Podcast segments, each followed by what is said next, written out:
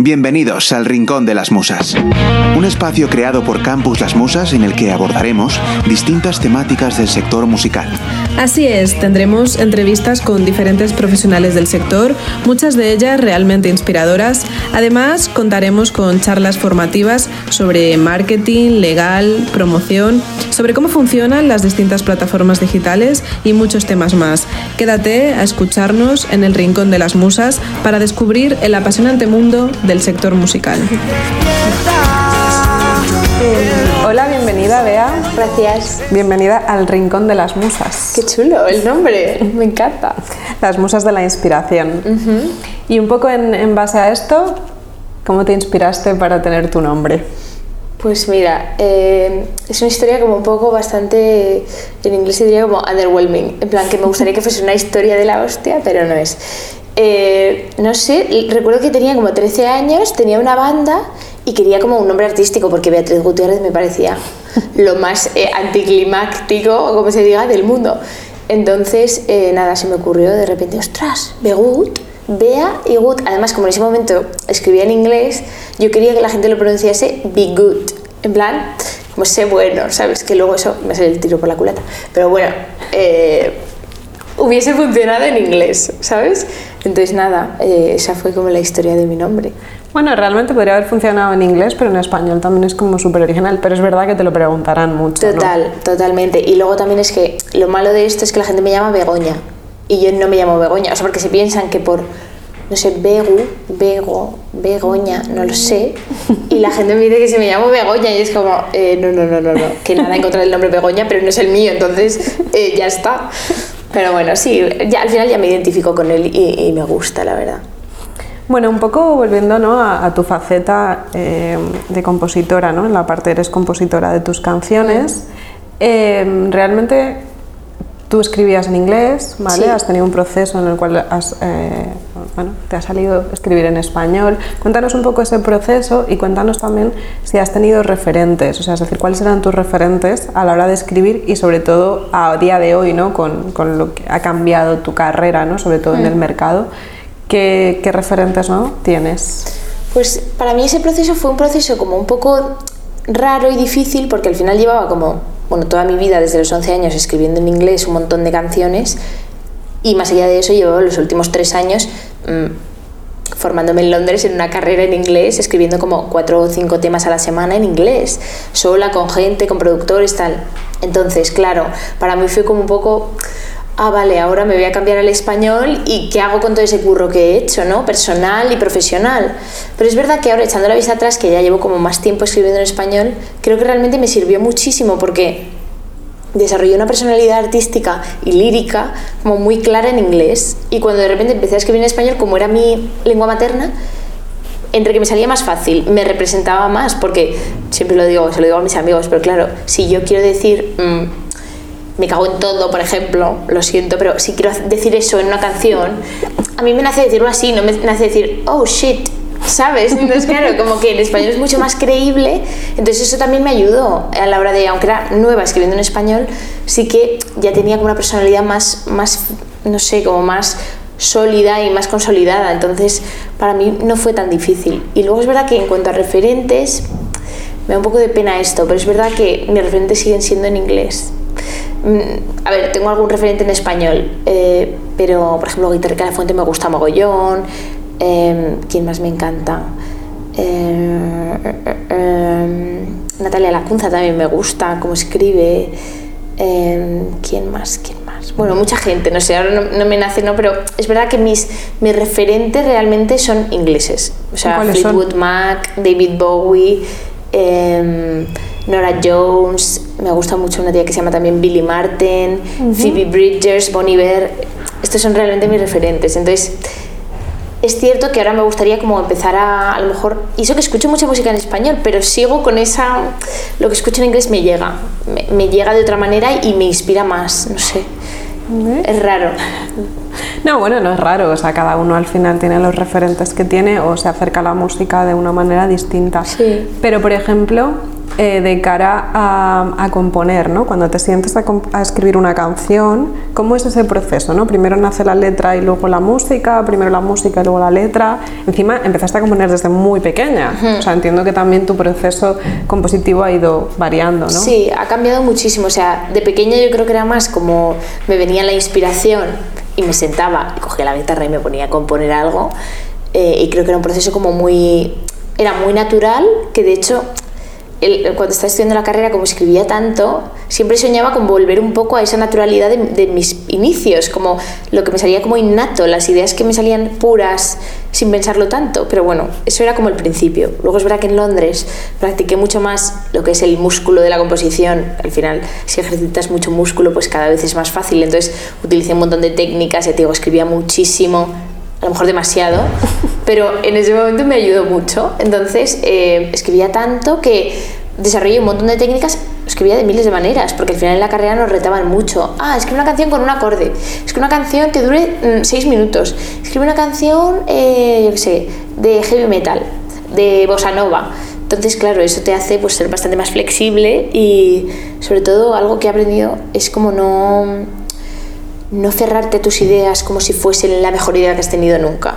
Como saber dejar las ideas fluir y dejarlas ir. Hay un libro que me gusta mucho sobre esto que se llama Big Magic, eh, en el que se habla pues eso de las ideas como cosas que flotan y tú las vas cogiendo y dejas que hagan algo en ti, pero, pero no te aferras a ellas. Y creo que eso ayuda mucho cuando compones.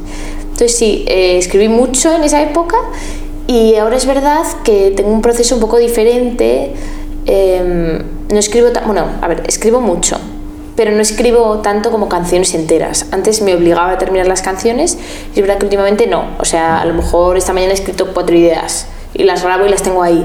Hay otras veces que de repente me sale una canción entera, mm, literalmente que vomito y me sale, ¿no? Honolulu fue así un poco, fue como de repente vomité y tenía un tema entero con mis amigas. Es verdad que eso ayudó mucho y unas cervecitas, todo ayudó, pero eh, sí, depende mucho. Pero normalmente es cierto que a mí me gusta mucho componer la letra y la melodía a la vez lo disfruto. Em, sí, es mi, es mi manera preferida, yo creo. Me parece como más natural. ¿Y empezaste desde muy pequeña y tus padres? O sea, decir, haciendo un poco ¿no? alusión a tu familia, ¿no? Cómo realmente, primero, cómo lo, lo, vieron, lo apoyaron, o sea, un poco que me cuentes, ¿no? Porque al final creo que también es uno de los grandes handicaps que existe todavía en, en nuestra sociedad es precisamente ese, ¿no? El cómo una familia aborda un tema como el de ser artista, ¿no? Pues fue un poco, un poco montaña rusa, porque yo siempre he sido una, una niña que se me daba muy, muy bien el cole, muy bien, y me resultaba muy fácil y sacaba muy buenas notas. Entonces, mm, creo que a mis padres eso les, da como mucha pena, como desaprovechar, es que mira es fuerte, o sea, era como desaprovechar eso, cuando realmente Vale, sí, se me daban bien, yo qué sé, la sintaxis, pero realmente lo que mejor se me daba es la música y ahí era donde yo siempre he como creo que destacado y, brillado y era donde yo realmente me sentía yo. Entonces, eh, sí que es verdad que tuve pues las típicas, ¿no? un poco discusión eh, con mis padres de... Porque yo me puse en un plan de no quiero estudiar carrera, que a lo mejor no era el plan correcto, porque yo tampoco sabía que podía estudiar una carrera de música. Entonces, claro, eso para mis padres era un, gran no, cosa que también entiendo, em, porque para ellos es muy importante la formación, la educación, em, como que son los dos, bueno, los dos son filólogos, eh, mi padre también es empresario, entonces, bueno, les gustan mucho los libros, les gusta mucho como la, pues, la educación, el aprendizaje, y yo también soy así. Entonces creo que las discusiones fueron más por el tema de que yo no quería estudiar una carrera, que al final, menos mal que he estudiado una, a lo mejor estudiaré otra en otro momento de mi vida, me gusta estudiar Em, más que por ser artista, que creo que al principio también les daba miedo, pero también yo siempre he sido como una persona de voy a hacer esto, voy a, voy a hacerlo, o sea, lo siento, es mi pasión y creo que ellos también al ver que realmente era mi pasión y realmente me esforzaba y me esfuerzo mucho, que luego puede pasar lo que sea, ¿no? Pero creo que eso también da como, a mis padres daba como un poco de tranquilidad y creo que ahora ya no les preocupa, creo. y, y realmente ¿Lo tuviste muy claro desde que eras pequeña, que era tu pasión? Porque eso es lo más complicado, creo, encontrar la pasión en, un niño, ¿no? Total. Es que para mí, esto es algo que luego he pensado como más de mayor, pero yo nunca me lo había planteado. O sea, yo, desde que nací, desde que, yo sé, desde que empecé a hablar, hay vídeos míos de la guardería que yo canta, o sea, me sabía la canción de mi clase, la canción de la otra clase, todas las canciones, me las sabía todas. Me gustaba muchísimo la música. Entonces, nunca realmente me planteé que me apasionaba o que me gustaba, porque siempre, o sea, ya vine con ellos, ¿sabes? Y nunca me había sentido, o sea, como que nunca le había dado vueltas, entonces ahora es verdad que digo, es que soy una afortunada, es que es una pasada. O sea, la de amigos y, gente que conozco que no les apasiona nada, o que no que no les apasiona nada, sino que a lo mejor no saben qué es eso, no saben qué es lo que les mueve. Y yo desde pequeña siempre lo he tenido muy claro. Y de hecho recuerdo una conversación con mis padres ya como a los 16 o 17, un poco medio discusión de decirles, mira, mm, hay gente que no tiene la suerte que tengo yo de, de saber lo que les mueve. Es que a mí esto me mueve, entonces y ser buena, además, ¿no? Porque no solamente que te apasione, sino que al final seas bueno en, en ello, ¿no? Total, total, es una suerte. O sea, me, me, considero muy, muy afortunada. Es verdad que luego, obviamente, el mundo de la música viene con todas sus complicaciones y dificultades, pero si fuese tan fácil como que te diesen el premio o que pudieses ya dedicarte a ello y, y bueno, estar donde quieres estar, simplemente por tener pasión y ser bueno, eso sería increíble, ¿no? Pero bueno, pues todos, al final todos los trabajos y todas las industrias tienen su, sus dificultades. ¿Y cuáles han sido las primeras dificultades que te has encontrado en tu carrera? O sea, que has tenido que enfrentarte realmente, ¿no? Uf. Siendo tan jovencita, además. Sí. Yo creo que varias. Primero diría, esto más a nivel personal, para mí ha sido como un poco difícil, ahora ya no tanto, pero al final como sentirme muy desconectada de mis amigas de toda la vida, que tenemos, o sea, son mis mejores amigas. Desconectada de ellas no personalmente, sino como que ya notaba un poco que mi vida, yo tenía que estar en otro punto de mi vida. O sea, claro que yo salgo de fiesta, pero yo llevo muy centrada en mi música mucho tiempo. Entonces eso al final te aleja un poco del momento vital que vive la gente a tu alrededor. Entonces yo eso sí que lo como que he sufrido un poco porque yo he estado montando una empresa, es que claro, es que es fuerte. Entonces, desde hace varios años. Entonces, claro, eso, eso conlleva un montón de sacrificios, pues igual que si eres, yo qué sé, eh, atleta, pues mm, no puedes eh, salir de fiesta todos los días o tienes que despertarte pronto y tienes que sacrificar muchas cosas de tu vida por el entrenamiento, pues es lo mismo. Entonces, para mí eso sí que ha sido difícil a nivel personal. Y luego a nivel de la industria creo que es difícil un poco como, para mí, soy muy joven y aunque creo que, he vivido ya muchas cosas y es verdad que soy una persona decidida y tal, pues al final como que te tomen en serio. Em, saber cómo hablar con gente. A mí me cuesta todavía a día de hoy como a lo mejor quiero mandar un email a alguien o quiero mandar un mensaje a alguien con, el que quiero trabajar, me cuesta. Digo, ¿qué, digo? Como un poco síndrome del impostor de es que, ¿qué les digo eh, aquí? O sea, ¿cómo les pido? ¿O cómo me presento? O, o cómo, por ejemplo, también al final liderar un grupo, cuando tienes la banda o cuando tienes un equipo. Al final yo tengo reuniones con mi discográfica, sobre todo ahora que no tengo manager, esto me está haciendo aprender mucho, desde luego, porque claro, estoy yo al frente de todo. Entonces, por ejemplo, me toca tener una reunión con el equipo de marketing y decirles lo que creo que va mal, lo que creo que va bien. Ostras, si todo el mundo me saca 10 años o 20, no sé, ¿sabes? Entonces es como, ¡buah! Es como mucha información y, es como un puesto de trabajo ficticio, pero que existe y que la gente de mi edad normalmente no está en ese puesto de trabajo y además encima no bueno, cobro, pero no cobro de esa manera, ¿no? Es como una cosa que a veces pues es difícil, metes muchas horas, mucho curro y se ve reflejado, pero es una carrera de fondo que yo estoy en ella y no me importa, pero es, es duro. ¿Y tú crees que es muy difícil a día de hoy vivir de la música? Pues mira, pensaba que era más difícil, pero creo que no es tan difícil. O sea, a ver, me explico. Yo lo veía como algo completamente difícil de obtener, ¿no? Y, es mi sueño vital. Y de repente ahora lo estoy empezando a conseguir. Lo hablaba justo con mi mejor amiga el otro día, es que le llamé y le digo, se llama Luna, Luna tía, creo que estos meses que, que, o sea, literalmente estoy viviendo solo de mi música. Qué fuerte, o sea, el sueño de mi vida. Es verdad que, claro, o sea, creo que yo antes tenía una idea a lo mejor que no era exactamente lo que luego es, ¿no? Eh, esto me lo enseñaron en la carrera también, eh, diversificar, ¿no? Y tener como varios Em, como pequeños afluentes que llevan al río de tu cuenta bancaria para poder pagar el alquiler. Entonces son como varias cosas.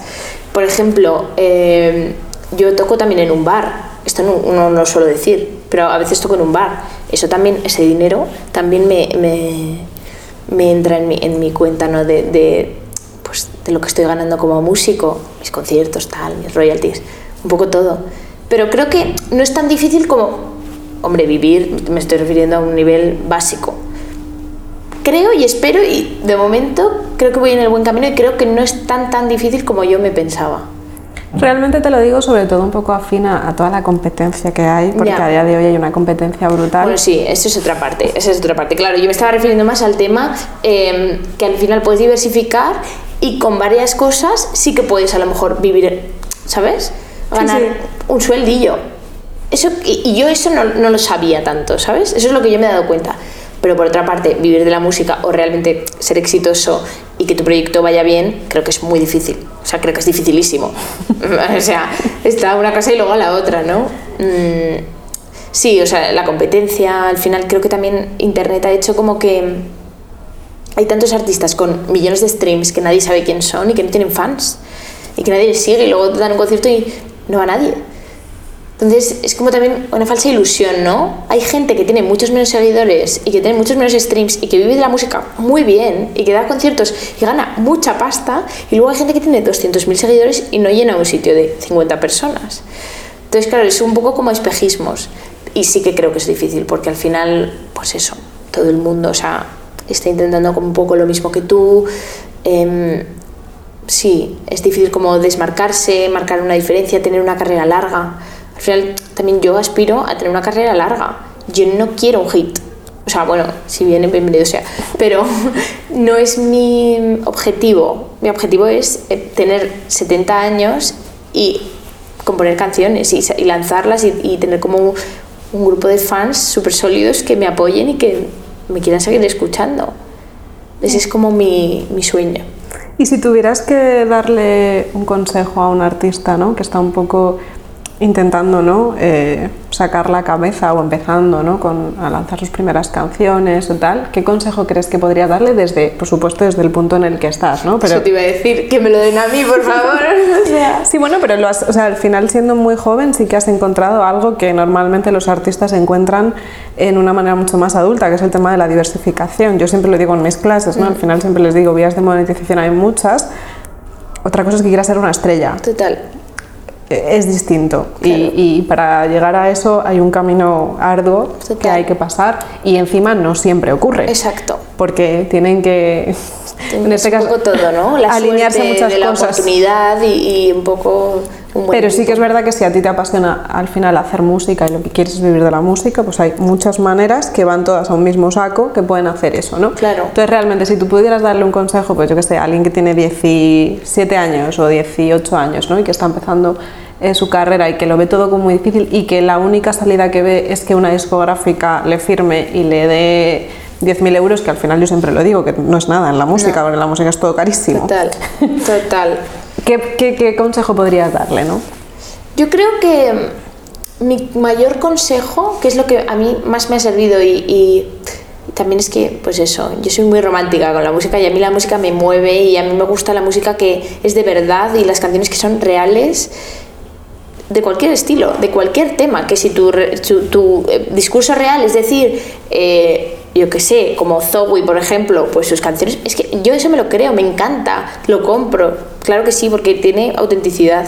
Entonces yo creo que lo que, el consejo que le daría es como, obviamente es muy importante tener referencias y- y como nutrirte de todo lo que tienes alrededor, pero creo que es más importante como no escuchar eso demasiado, no intentar hacer ningún tipo de hit, no intentar ser nadie, literalmente expresarte como tú te expresarías. Si yo hago un tipo de broma, ese tipo de broma es la que voy a meter en mi canción.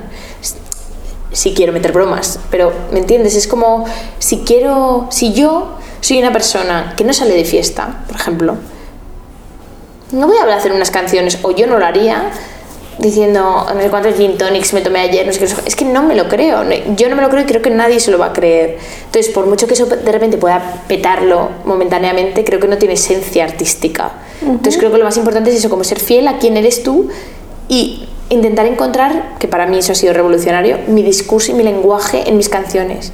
Creo que estoy muy contenta con eso y ahora últimamente mis canciones tienen un discurso muy parecido, una- unas referencias parecidas. Le- lees la letra y creo que, a lo mejor no sabes quién soy yo, pero si lees la letra de tres canciones, sabes que son todas mías, ¿sabes? Entonces creo que eso es como muy importante y es que yo soy fan de las letras, ¿no? He estudiado composición, ¿qué me vas a contar? Leo mogollón, me encantan los libros, me encantan las letras. Pero, pero creo que es muy importante eso, y no solo en, en, la, en la letra, también a lo mejor en la producción, en la identidad en general, como ser fiel a ti mismo. Que ya ves tú qué consejo, pero creo que sí. Y, y en referencia un poco a, a, a este proceso ¿no? que has tenido, ¿no?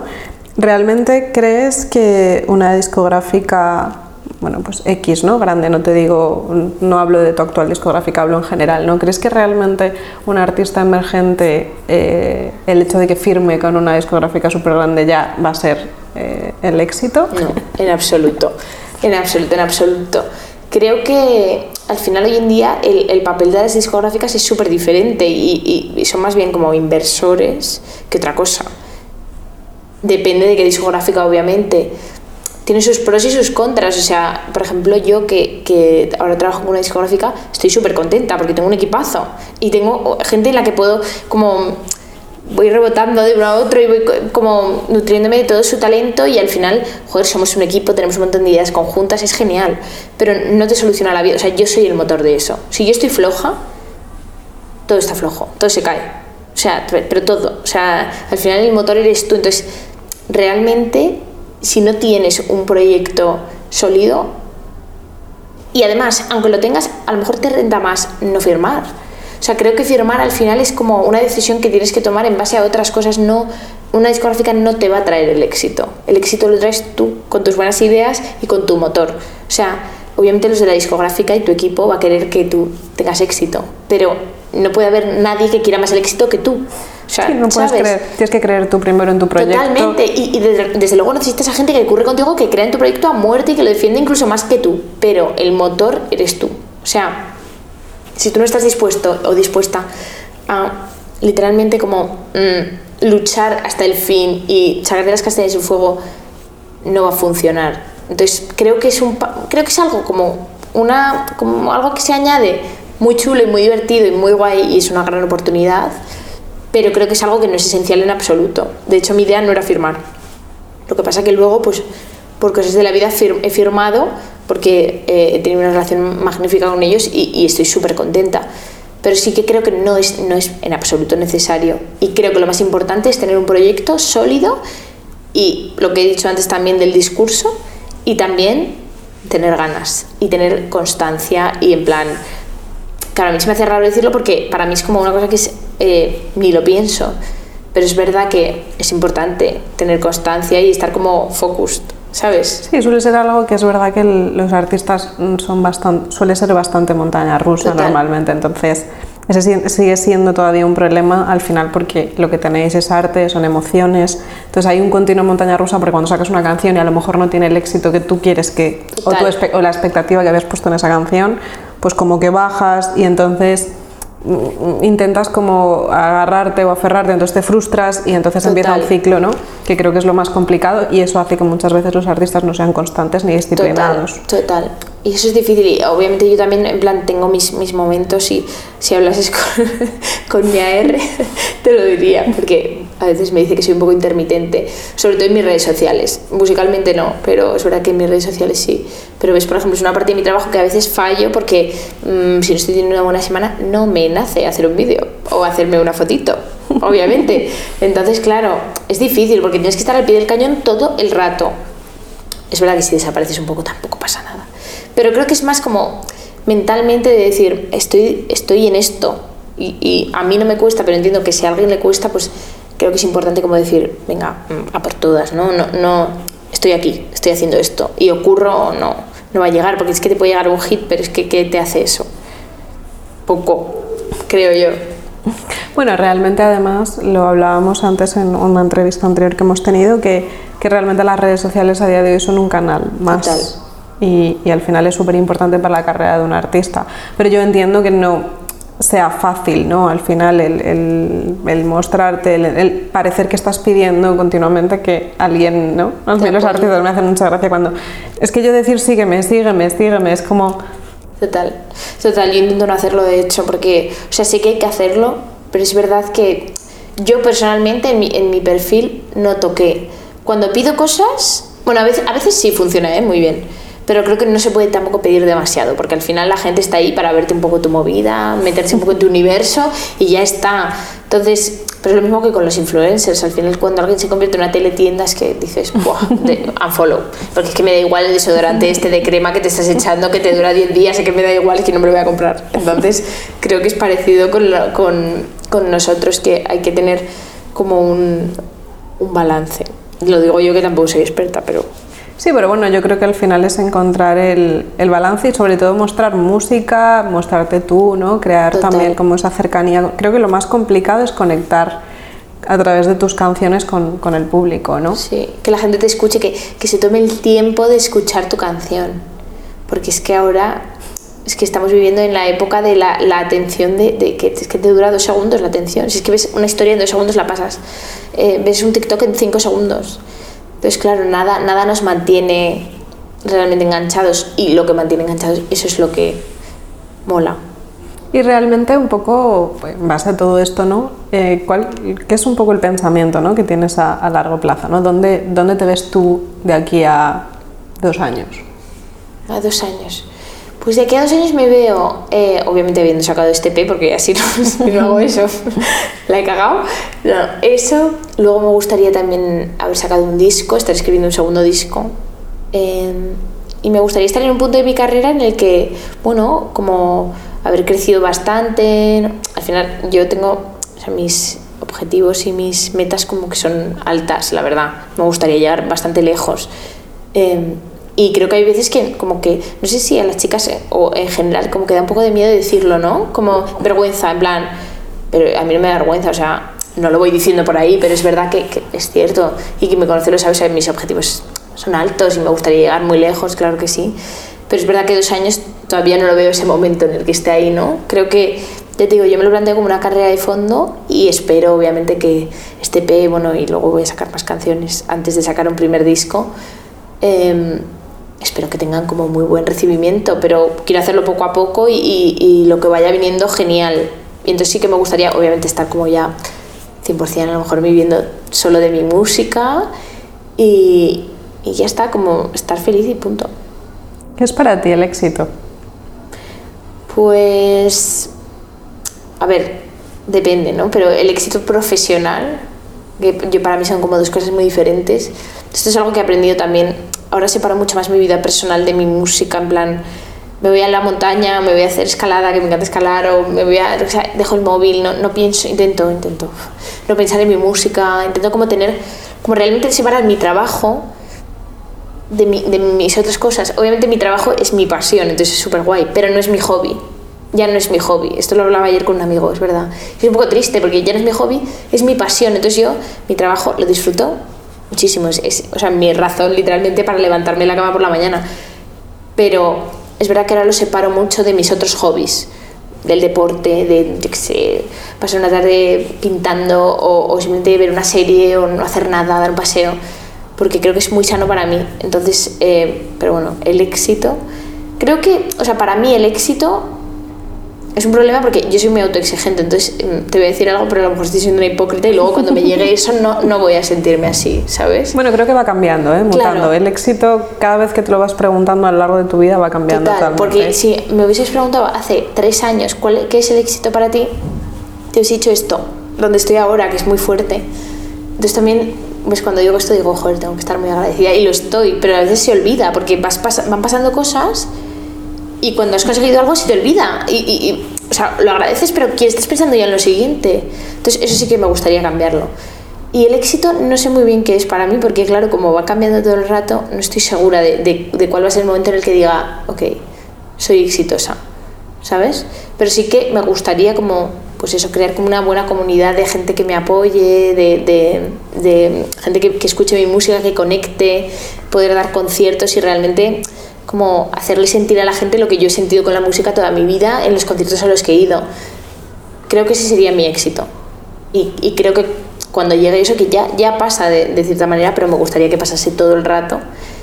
Y creo que en ese momento espero poder decir, sí, ok, este es mi éxito y, y estoy bien aquí, ¿sabes? Quiero hacer otras cosas, pero, pero, pero ya está, estoy bien.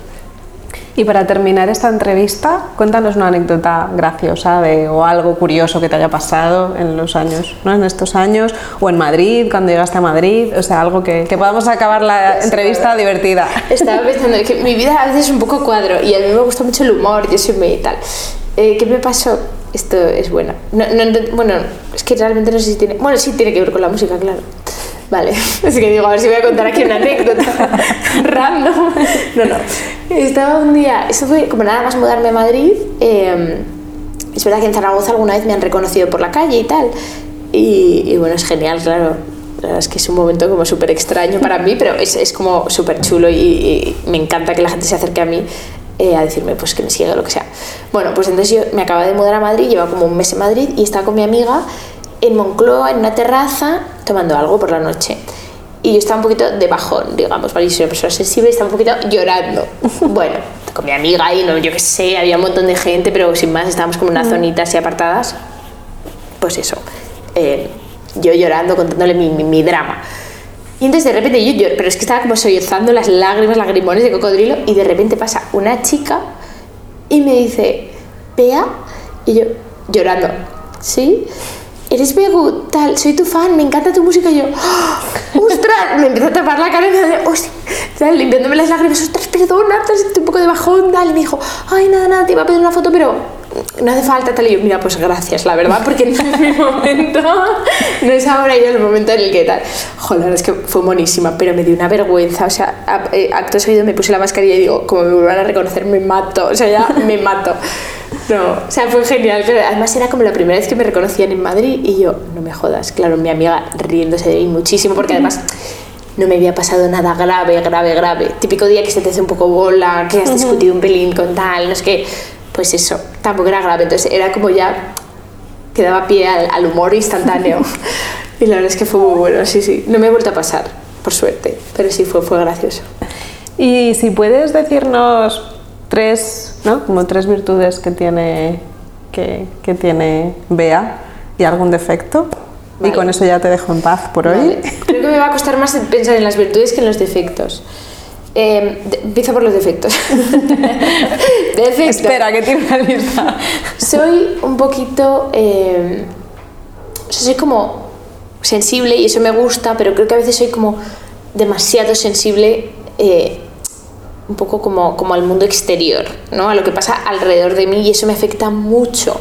Entonces, bueno, hay que trabajarlo. Dos, eh, soy como muy autoexigente y creo que muchas veces no me permito como fallar. Soy como, me gusta ser siempre como súper sana en todas mis relaciones, eh, súper eh, racional, súper responsable con las emociones del resto. Entonces, eh, creo que obviamente hay veces que no lo consigo y, como que me machaco mucho y, me siento muy mal. Entonces, sí, defectos. Y virtudes, eh, soy muy constante perseverante y trabajadora, que al final es un poco lo mismo. soy una persona, o sea, me lo curro bastante, la verdad.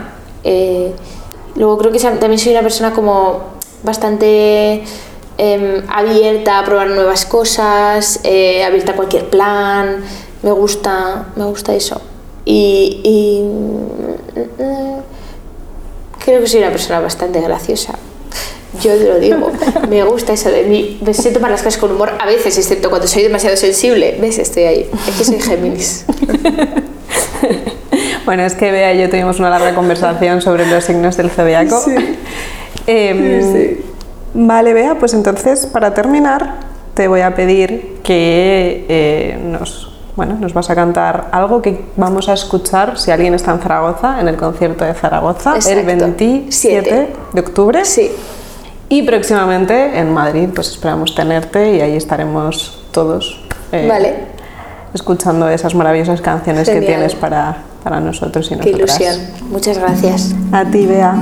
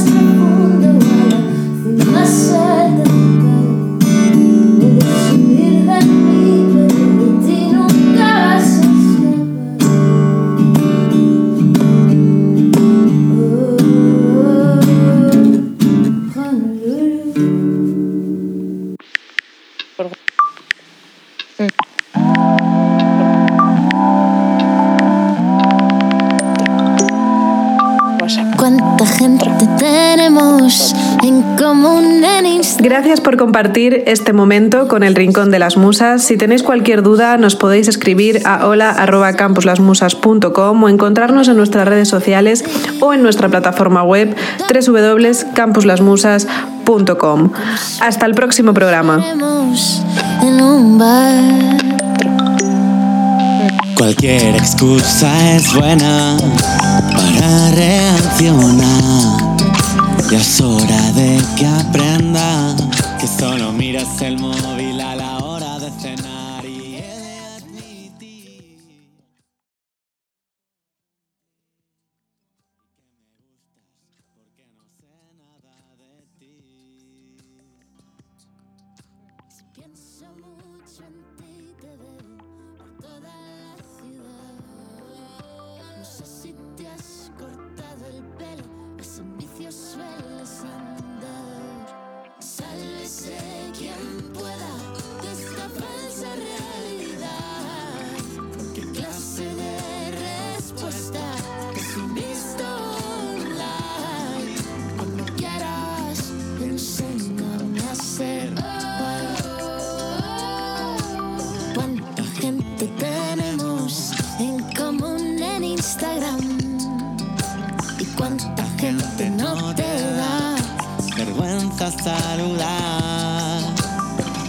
elegido al azar. Ah, conozco tu vida mejor que la mía y nada puede ir mal.